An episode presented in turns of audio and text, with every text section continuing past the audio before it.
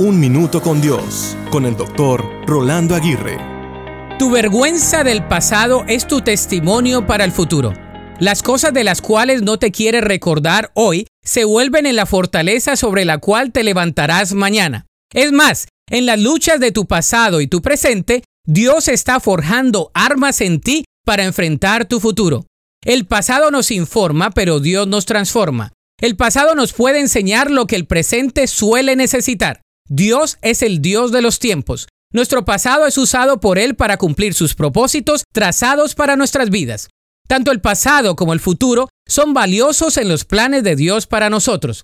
No seríamos lo que somos sin los dolores y experiencias del ayer. No construimos un presente bueno sin la preparación del ayer y no podemos esperar un buen futuro si no trabajamos diligentemente en el presente anhelando con esperanza un hermoso futuro. No somos definidos por los aciertos o desaciertos del ayer. No somos lo que somos por las vergüenzas del ayer. Somos lo que somos por el que conoce nuestro pasado, el que sustenta nuestro presente y el que construye nuestro futuro.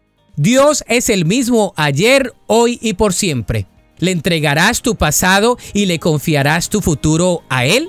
La Biblia dice en el Salmo 31:15, en tu mano están mis tiempos. Líbrame de la mano de mis enemigos y de mis perseguidores.